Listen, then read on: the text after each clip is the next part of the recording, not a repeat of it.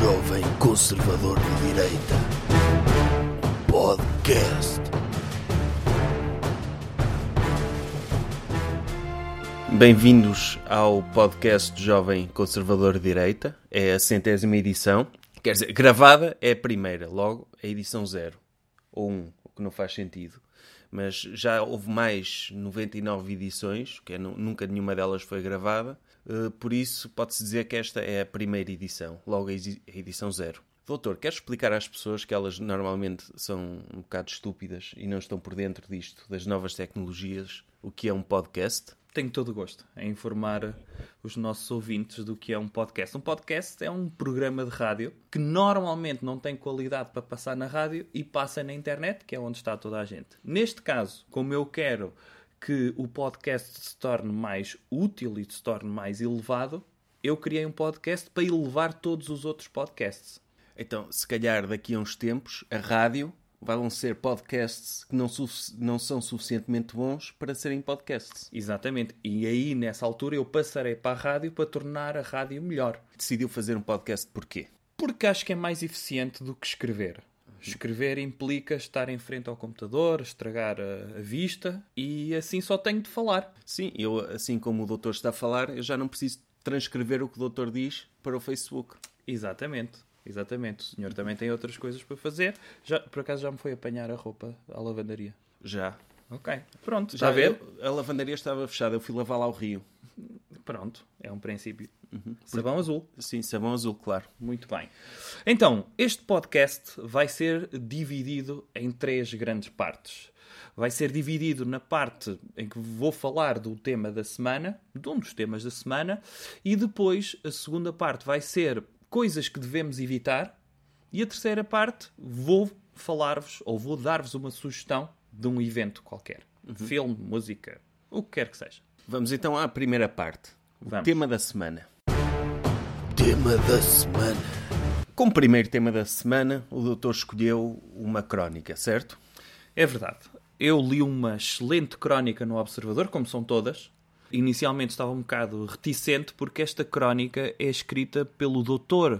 Telmo Azevedo Fernandes. E já sei o que é que estão a pensar.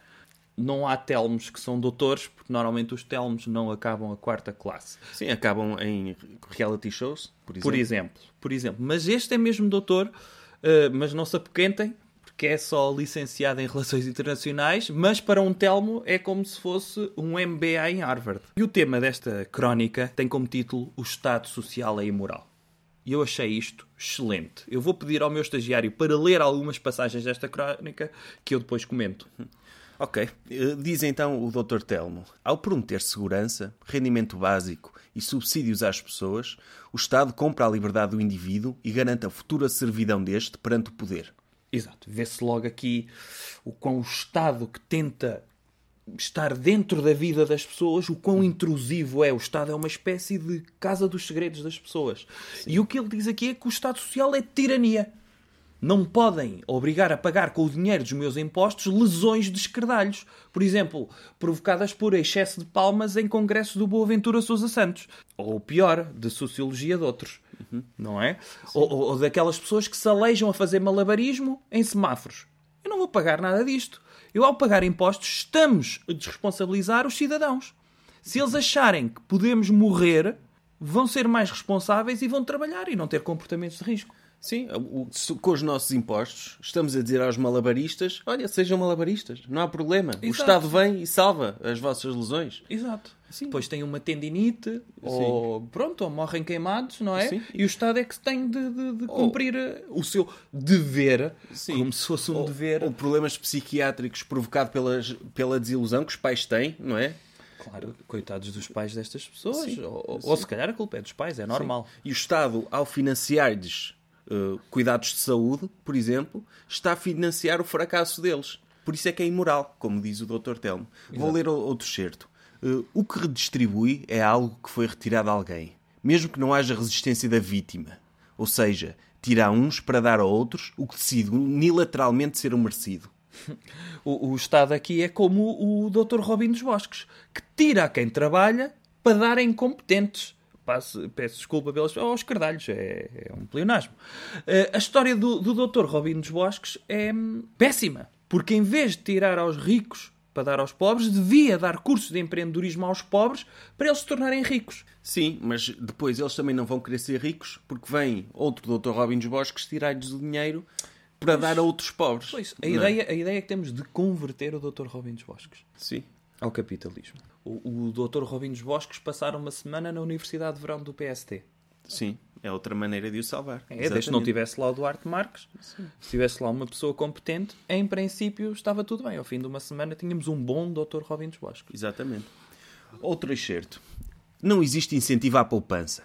Nem as pessoas sentem necessidade de colocar de lado economias para a velhice. A solidariedade intergeracional mais não é, portanto, do que a geração anterior ser sustentada pela geração seguinte. Mas um dia o esquema de Ponzi estoura. Este sim é o mau esquema de Ponzi. Há bons esquemas de Ponzi que infelizmente deram mau resultado porque as pessoas não o perceberam. Mas este é um péssimo. Não devemos estar a financiar os velhos que não produziram absolutamente nada e não conseguiram poupar. Estes velhos devem sofrer para poderem servir de exemplo aos jovens para podermos dizer: estás a ver este velhote a pedir na rua? Trabalha e tem muitos filhos para que eles um dia te possam sustentar ou meter num lar, para nunca chegares a este ponto. Estes Sim. velhos horríveis. Sim, é, é, eu também não, não curto nada velhos. E, e, e, acho triste que o dinheiro dos meus impostos sirva para despagar. Não é? Quando eu podia, por exemplo, estar a usar esse dinheiro para comprar cenas curto, em vez de velhos. Sim, uma coisa era os próprios velhos assinarem um contrato com a Segurança Social em que diziam assim: por cada 10 anos que eu trabalhei, vou ter direito a um ano de reforma. Não é? Imagina, eles trabalharam 40 anos, têm direito a 4 anos de reforma. E depois falecem para bem deles, ou não, mas aí têm de se amanhar e voltar ao mercado de trabalho para trabalhar mais 10 anos para terem direito a mais um ano de reforma. Claro. Isto sim é justiça social. E o, o, o autor, o Dr. Telmo, diz que, que a segurança social é um esquema pirâmide. E tem razão. Eu não quero estar a ajudar velhos com o meu dinheiro, quando podia estar a investir esse dinheiro em produtos de Herbalife. Por exemplo, não é? E, e, sobretudo... Porque estava a investir e a criar riqueza. Exatamente. Em vez de ajudar velhos. Exatamente. E sobretudo porque isto é um esquema de pirâmide cada vez menos piramidal. É que o topo da pirâmide neste momento é assim uma coisa cheia de rugas, tipo uma bola gigante, porque cada Sim. vez há mais velhos. Claro. E isto é um escândalo. De repente tem uma, um, um, um cume da pirâmide que não é pirâmide. Aquilo é uma esfera horrível e nojenta que cheira mal e a mofo. E, e não podemos ter um, uma segurança social que cheira a mofo. Não. E depois estamos a dar dinheiro a pessoas que, que não apreciam. Não é? Um velho gosta de estar em casa a ver televisão. Uhum. Estamos a dar dinheiro para quê?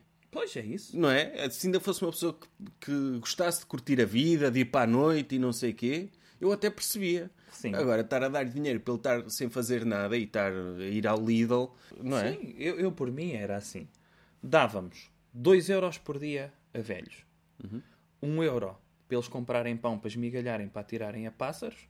Sim. E o outro euro para eles gastarem em raspadinhas. De resto, rações só. De, de, de racionamento de comida para eles. Uhum. Ter, eles irem a um sítio qualquer buscar a sua comida diária. E estava feito. Eles dizem que não precisam de mais nada, claro, não é? Nem sim. telemóvel. Se eles, mas se eles quiserem mais, podem fazer sempre como o Dr. Coronel Sanders claro. e criar um restaurante de frango frito, por exemplo. Por não exemplo. é? Os velhos, os velhos que curtem cozinhar. Sim, sim. Não é? Sim, sim. E foi, foi um excelente empreendedorismo do Dr. Coronel Sanders, porque eh, no fundo, ele criou um império para não haver mais velhos. Porque se as uhum. pessoas comerem a vida inteira frango frito, em princípio não chegam a velhos. Claro, claro, foi muito bem pensado. Foi. Bem, vamos já a, a outro excerto. A ética e a escala de valores variam de pessoa para pessoa. Impor um código de conduta moral aos outros é totalitário. É verdade. Se eu for pró-homicídio e o Estado me obrigar a ser contra o homicídio, isso é totalitarismo. A minha liberdade deve estar acima do coletivo. É claro que nunca seria pró-homicídio. Mas não porque o Estado me obriga, mas porque o homicídio não é uma atividade produtiva que cria riqueza. Não só porque implica o dispêndio de energia no ato, mas porque pode eventualmente, provocar remorsos e distrair-me no trabalho. O doutor ficaria com remorsos se tivesse de matar alguém? Bom, em princípio, se eu matasse alguém, é porque esse alguém merecia, não é? Sim. E em princípio isso não provoca remorsos. Agora, eu quando vou tirar sangue, aquilo mete-me nojo. Pois. E, e, fico, fico, fico mesmo enojado, quase que desmaio. Confesso, é uma das minhas fraquezas. Portanto, em princípio, se matar alguém e vir sangue dessa pessoa, vou ficar com remorsos porque penso, É escusado, eu já sabia que isto me dá nojo, era escusado eu fazer isto. Mas não porque a pessoa não merecesse morrer. Então, quer dizer, o doutor não mata pessoas por causa do Estado totalitário que o obriga a não matar pessoas, mas porque lhe mete nojo. Sim, tem medo de agulhas. isso chega. É isso. Claro. E vamos à última, então. A última última citação. Última citação. Ao obrigar coercivamente a solidariedade entre pessoas, o Estado não só reduz perigosamente os incentivos para a criação de riqueza, deixando-nos todos mais pobres, como também encoraja a que os benefícios da ajuda se sintam no direito de ser ajudados, perpetuando a mendicidade. Tudo o que seja perpetuar a mendicidade é nojento. É nojento. Cheiram mal, não é? Os mendigos. Sim, e sobretudo quando não há, ah, há tanta tecnologia por aí, não há uma app que nos diga: olha, não vá por esta rua que tem aqui 100 abrigos. Pois. E vai ficar com este cheiro até, ao- até a hora de jantar. Isto é horrível. Mas depois os sem-abrigo podiam usar essa app também para ir para os sítios onde há mais pessoas. Sim, mas para os sem-abrigo podíamos criar uma app que, que os enganava.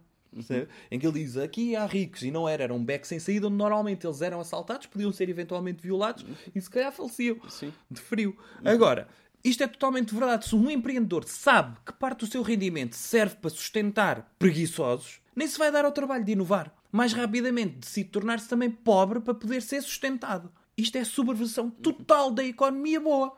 Os pobres devem ser maltratados para servirem de incentivo aos empreendedores para criarem riqueza. O, o doutor acha que o doutor Steve Jobs nunca teria inventado o computador se achasse que o dinheiro dele ia para sustentar pobres? Ah, claro que não. Claro que não. É, isso, é- isso é to- Qual é o incentivo que uma pessoa tem? Eh, as pessoas são empreendedoras para quê? Primeiro, para acabarem com a sua situação de desemprego. Ponto 1. Um. Segundo, é para serem patrões de si próprios.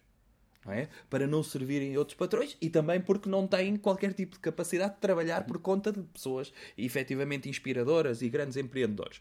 E, e o empreendedorismo serve mesmo para isso para tirar do desemprego pessoas. As pessoas hoje em dia estão desempregadas porque querem porque lhes apetece estar em casa, de papo para o ar, não é? E a ver a Casa dos Segredos.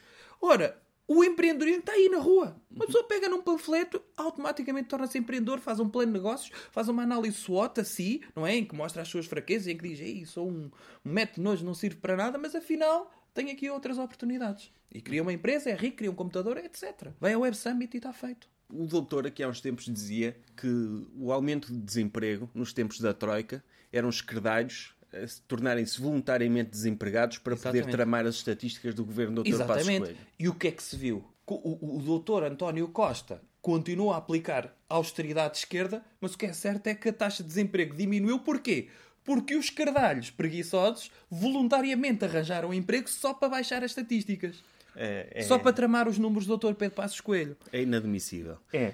Pronto, sobre a, a- a crónica está tudo dito. Uma excelente crónica, aconselho toda a gente a acompanhar o Dr. Telmo e não sejam preconceituosos. Não achem que os Dr. Telmos são pessoas sem cultura nenhuma e que nunca vão conseguir chegar a lado nenhum. Porquê? Porque se chamam Telmo. E O, o doutor acha que um doutor Márcio é, é- é possível algum dia? Ouça, a partir do momento que eu vi o Dr. Telmo a chegar a um sítio e até a tirar uma licenciatura menor, como em Relações Internacionais, todos os Márcios que nos ouvem não desistam. Um dia, se calhar, conseguem tirar, sei lá, um bacharelato. Pronto. Numa escola pública. E é com esta mensagem de esperança que passamos para o segundo tema. Coisas que devemos evitar. E esta semana o comportamento a evitar é pornografia. Doutor, tem-se falado muito da doutora Stormy Daniels e do caso que esta atriz porno teve com o doutor Donald Trump. O doutor imagina-se alguma vez a ter um caso com uma atriz porno? Espero que não, mas nunca, direi nunca, em relação a isso. Eh, a direita conservadora, como se sabe, teoricamente é contra a indústria de filmes que se diz para adultos, mas na prática é filmes para adolescentes. Mas na prática são essenciais para a produtividade no trabalho. E eu digo-lhe porquê. É que já esteve na Goldman várias vezes e, e já viu que quando acabamos um bom trabalho trabalho bem feito em Excel, quando dizemos a países que não podem desenvolver a vacina contra a SIDA para erradicar a SIDA, porque não é, eh, em termos económicos, viável, uma pessoa, quando acaba este trabalho, já reparou como é que ficam os fatos dos, dos empresários da Goldman, não é? Têm ereções massivas e eles precisam de alívio. Confirmo, sim. viu isso Sim. lá nos corredores. Sim, por exemplo, o, o Dr. Orlando Barroso, infeliz- infelizmente ou, ou felizmente, ele já não consegue ter ereções massivas. Eh, mas também está na reforma das ereções, não é? Sim. Ele, quando foi lá para a Goldman, ele muitas vezes está lá e, e mete de fora o seu pênis, encosta-o à perna, não é? Está mole, mas ele mesmo mole consegue aspergir três gotinhas de sêmen. E isso Fantástico. é o sonho, é, é o sonho de qualquer homem. Que é, no fim da sua carreira, ainda conseguir gerar vida, apesar de ter o pênis mole. É fantástico. É, o Dr. Durão Barroso, de facto, é uma pessoa excepcional. É uma inspiração para toda a gente. É verdade que, que nós, num no ambiente corporativo, recorremos bastante à masturbação. Porque não podemos dar-nos ao luxo de andar com pênis eretos, porque nota-se muito nos nossos fatos. Claro que sim. Então masturbamos por motivos profissionais. Como é óbvio, e sobretudo é assim, é, é- era, é fácil para um desempregado ou um subsídio dependente ficar calmamente a aguardar que o seu pênis ereto mirre para o tamanho normal sem precisar de recorrer esta prática, que é, que é pecaminosa. Sim, no tem entanto, um dia inteiro para isso. Podem ficar lá. Mesmo podem eles- esconder no saco dos cheetos, não Sim, é? Sim. É claro que depois ficam com uma capa... tipo um croquete daqueles, sabe, de... daqueles cor de laranja. Sim. De, de caranguejo.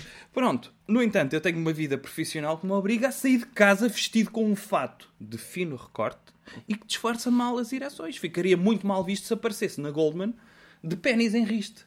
Sim. Não é? Aquilo tem salas próprias para uma pessoa aliviar a ereção. É, Por exemplo, entre os estagiários, às vezes eh, vão lá as, as secretárias dos executivos e algumas delas são bem boas.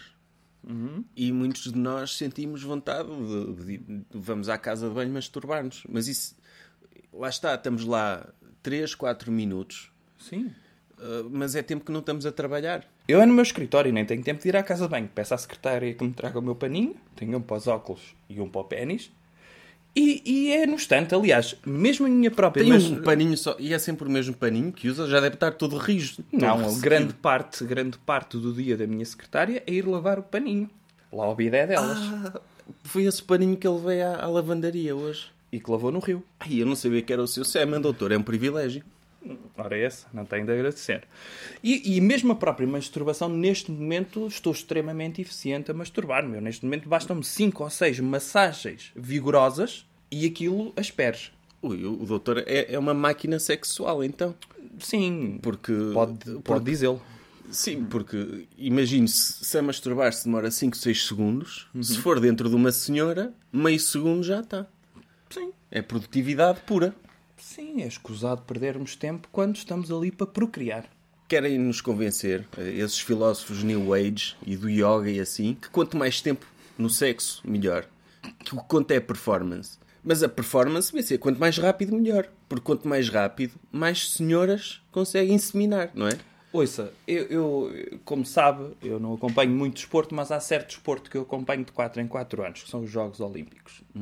Quantas A pessoas... ginástica masculina. Não, eu vou-lhe dar o exemplo do atletismo. Quantas pessoas veem a maratona, quantas é que veem os 100 metros? Eu vejo 100 metros. E veem a maratona? Não. O mesmo se aplica ao sexo. Para que é que vamos estar a fazer uma maratona que não vai beneficiar ninguém, quando em 10 segundos temos a, a maior eficiência, os melhores contratos publicitários. Não estou a dizer que sou contratado publicitariamente Sim. para fazer sexo em 10 segundos, mas é uma boa analogia. É? E, o, e o orgasmo feminino, doutor? Não sei. É assim, está para ser provado, não é? Ainda no outro dia eh, li vários artigos no- de uma universidade Não, mas o que, americana. o que está provado cientificamente é que uma mulher consegue engravidar mesmo não tendo orgasmo. Exato. Não é? Portanto, eh, o, o orgasmo é o acessório do principal, Uhum. que é a fecundação. Claro. E se ela tem ali o ovinho, mesmo assim molinho, para ser penetrado, para que é que precisa depois de grito? Eh, Aliás, o próprio espasmo do orgasmo pode fazer aspergir o óvulo e de repente é aborto instantâneo. Pois, pois. No É- fundo, o orgasmo é a pílula do mesmo dia. Doutor, e para, para concluir o tema, pornografia é de evitar É de evitar se não tiverem a trabalhar. É obrigatório se quiserem ser produtivos. por fins profissionais. Exatamente. Exato. Recomendação cultural. Ou outra coisa. Vamos então para a terceira e última parte do podcast, que é a recomendação cultural. O que é que tem para nos recomendar hoje, doutor? Tenho para recomendar aquilo que é talvez um dos maiores espetáculos e melhores espetáculos que eu alguma vez vi ao vivo, depois do espetáculo da doutora Amália, do doutor Filipe Laféria, e que é o espetáculo Quem Calou o Doutor. Já ouviu falar? Já, eu, eu estive lá. Ah, o Quem Calou o Doutor é um espetáculo que é meu e eu onde eu vou demonstrar ao vivo com recurso a PowerPoint. Inicialmente era para ser com recurso a Excel, mas nem toda a gente domina esta ferramenta e eu como sou uma pessoa que gosto de transmitir informação às pessoas que não têm pouca informação, utilizei o PowerPoint, que é um, digamos, uma ferramenta mais democrática e vou fazê-lo dia 6 de abril em Lisboa, no Auditório Camões, e dia 7 de abril no Porto, no Teatro Sá da Bandeira. As pessoas podem comprar bilhetes nos locais habituais, e quando digo locais habituais, é na Ticketline, e não têm desculpa para não ir. Isto vai ocorrer uma semana depois de, da Páscoa. E é, e é um espetáculo épico. De mais de uma hora do doutor a falar, e eu também falo um bocado, não é? O doutor deu-me esse privilégio de concretizar um sonho que é falar para, para uma plateia. Por isso, eu espero que as pessoas vão. Algum teaser que queira fazer de espetáculo, doutor? O que vai acontecer naquele espetáculo é muito simples. Eu vou mostrar quem é que está acima de qualquer suspeita na denúncia da minha página, mas vou colocar ali no PowerPoint os suspeitos de quem calou a minha página. E depois vou revelar no fim quem foi. Estão todos convidados. Estão todos convidados, desde que paguem bilhete, claro. Sim, Sim. óbvio. Óbvio. E, e desde que eles não estejam esgotados, é muito provável que esgotem. Por isso, chegamos ao fim desta centésima edição do podcast, que na prática é a primeira, logo edição zero. Espero que gostem, subscrevam nos locais atuais, nomeadamente, em princípio, no iTunes, se nos aceitarem o podcast, e noutros sítios, acompanhem a página do doutor e Até para a semana. até para a semana. Jovem Conservador de Direita. Podcast.